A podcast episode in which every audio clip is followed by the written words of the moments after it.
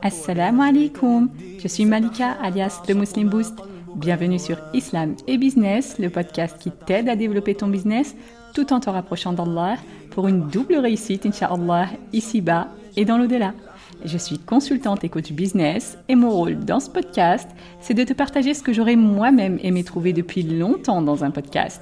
Un podcast qui t'aide dans ton business tout en augmentant ton amour envers Allah. Un podcast tenu par une preneur qui comprend très bien tes aspirations et les challenges que tu dois relever au quotidien. Prête à booster ton business et ta foi? C'est parti, bismillah.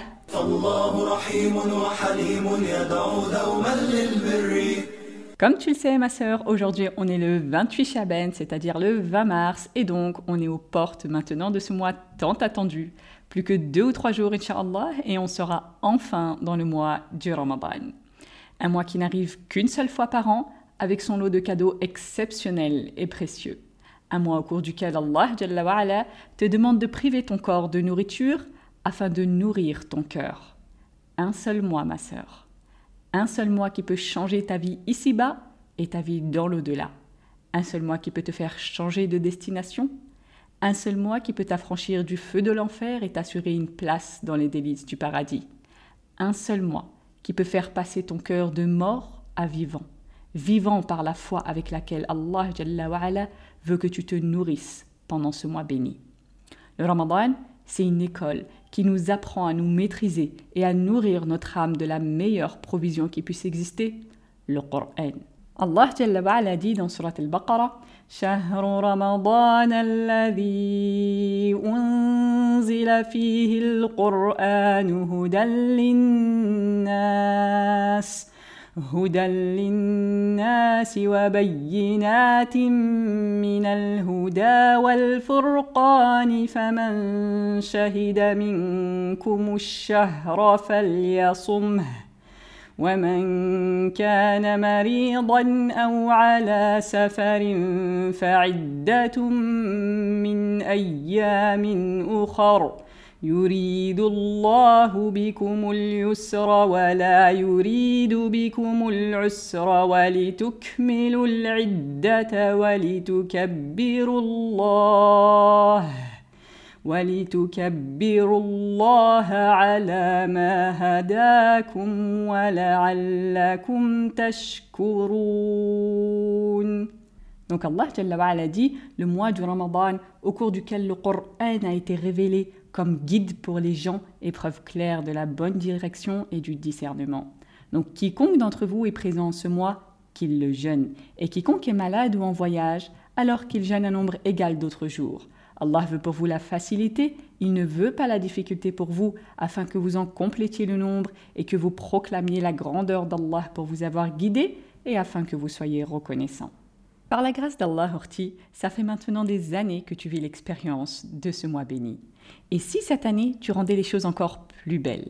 Et si tu faisais de ce Ramadan 1444, c'est-à-dire 2023, ton premier meilleur Ramadan? Meilleur auprès d'Allah et meilleur aussi pour ton business? Parce que oui, ma sœur, contrairement à ce que beaucoup pensent, tout le mois du Ramadan n'est pas forcément synonyme de congé, encore moins de régression ou de perte. Bien sûr, il t'est permis de prendre congé si tu penses que tu n'arriveras pas à faire les deux, mais ne pense pas que cela est préférable. Le prophète wassalam, et les compagnons anhum, ne s'arrêtaient pas de vivre pendant ce mois. Oui, ils redoublaient d'efforts dans la lecture du Coran, dans les prières, dans le jeûne et les aumônes, mais ils faisaient aussi des efforts en dehors des adorations pures. Parce que dans notre magnifique religion, ma sœur, chaque chose licite que tu fais, si tu y mets une bonne intention, eh bien c'est une adoration auprès d'Allah. Oui, ma sœur, chaque chose. Prier, jeûner sont des adorations, et éduquer tes enfants, t'occuper d'eux, préparer les repas, gérer les affaires de ton foyer, aider les gens, travailler dans ton business pour gagner des revenus, etc. Toutes ces choses sont aussi des adorations pour Allah si tu y mets une bonne intention et que tu fais les choses de façon halal, bien sûr. Et c'est pour ça qu'à l'époque du prophète, leur commerce continuait, leurs affaires et leurs voyages aussi, et ils allaient même à la conquête du monde. D'ailleurs, certaines des plus illustres batailles que les musulmans ont gagnées ont eu lieu précisément pendant le mois du Ramadan, comme la bataille de Badr par exemple ou la conquête de la Mecque, qui sont les plus grandes victoires de l'époque du prophète Et après lui, wassalam, ceux qui l'ont suivi ont aussi continué sur cette voie, comme les compagnons anhum, lors de la bataille d'Al-Qadisiyya par exemple, sous la khilafa de Umar qui ont donc conquis la Perse, l'un des plus grands empires de l'époque. Ou encore la conquête de l'Andalousie sous le commandement de Tariq ibn Ziyad rahimahullah, au 8e siècle. Toutes ces victoires ont eu lieu précisément pendant le mois du Ramadan. Donc oui, ma sœur, le mois de Ramadan, c'est un mois où on ne fait pas que des adorations pures, et encore moins un mois où on dort plus que d'habitude.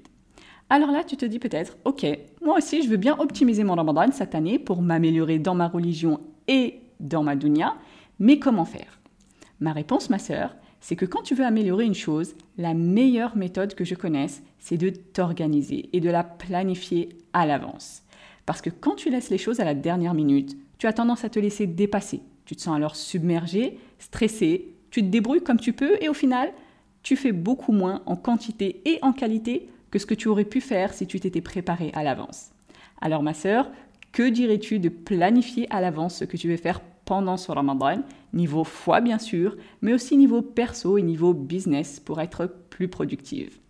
Parce que oui ma sœur, consacrer du temps aux adorations, ça ne veut pas dire que ton business doit en souffrir.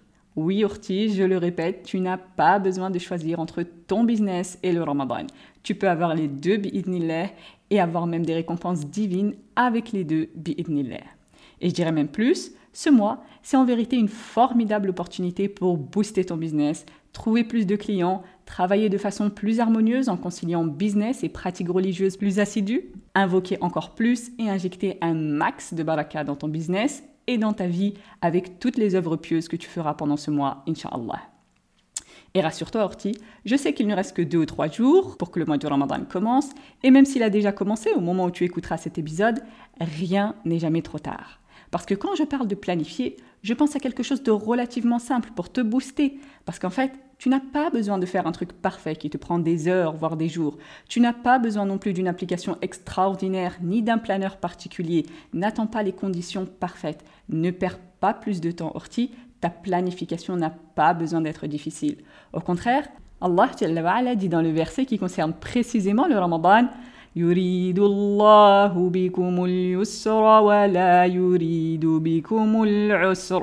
Allah veut pour vous la facilité et il ne veut pas la difficulté pour vous. Donc ma sœur, il te suffit juste de prendre quelques minutes pour réfléchir à la question suivante. Que veux-tu faire et quand? Et ensuite, tu t'organises en fonction. Pour t'aider, je vais te donner trois petits exemples, Inch'Allah. Premièrement, on l'a déjà dit, le mois du Ramadan, c'est le mois du Qur'an. Alors je t'invite dès maintenant, ma sœur, à bloquer une plage horaire quotidienne sur ton agenda ou ton calendrier ou ton planeur, peu importe ce que tu utilises, ou même juste l'appli classique calendrier de ton téléphone, mais bloque-y une plage horaire qui se répète quotidiennement pour la lecture du Qur'an, Inch'Allah. Tu peux prévoir une seule tranche pour lire ton quota de la journée directement. Par exemple, de 13h à 14h, tu remplaces ta pause déjeuner par une pause Qur'an, puisque tu ne vas pas manger. Ou tu peux la diviser en plusieurs fois, par exemple 5-10 minutes après chaque salade pour avoir des créneaux plus courts. Mais pense à définir dès maintenant la quantité exacte minimale que tu liras. Ne te dis pas je lirai ce que je peux, même si un jour je ne fais qu'un seul verset et le lendemain j'en fais 50. Non, non, non. Fixe-toi dès maintenant un minimum pour éviter de procrastiner et bien sûr, rien ne t'empêchera de faire plus si vraiment tu t'en sens capable. Mais au moins planifie un minimum pour arriver à tes objectifs. Par exemple, tu peux décider tout de suite que tu liras au moins 4 pages après chaque prière pour pouvoir finir la lecture de tout le Coran à la fin du Ramadan, Inch'Allah. Deuxième exemple, je te recommande aussi de décider dès aujourd'hui des plats que vous mangerez chaque soir et des invitations, partages, dons, etc. que tu organiseras, Inch'Allah. Ça t'évitera de longues pertes de temps chaque jour à réfléchir sur ce que tu pourrais bien cuisiner, genre question existentielle, mais qu'est-ce que je peux bien faire à manger aujourd'hui? Et en plus, ça te permettra aussi de prévoir tes courses à l'avance, Inch'Allah, et donc d'éviter de gaspiller pour des choses que tu n'utiliseras peut-être pas. Troisième exemple, bloque-toi une plage horaire chaque jour, de préférence le matin, que tu consacreras à des tâches business et définis-les bien en amont, Inch'Allah. Donc précise quelles sont ces tâches.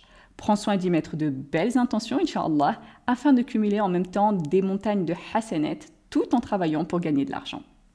Plus tu planifieras à l'avance, ma sœur, et meilleur sera ton Ramadan, Inch'Allah.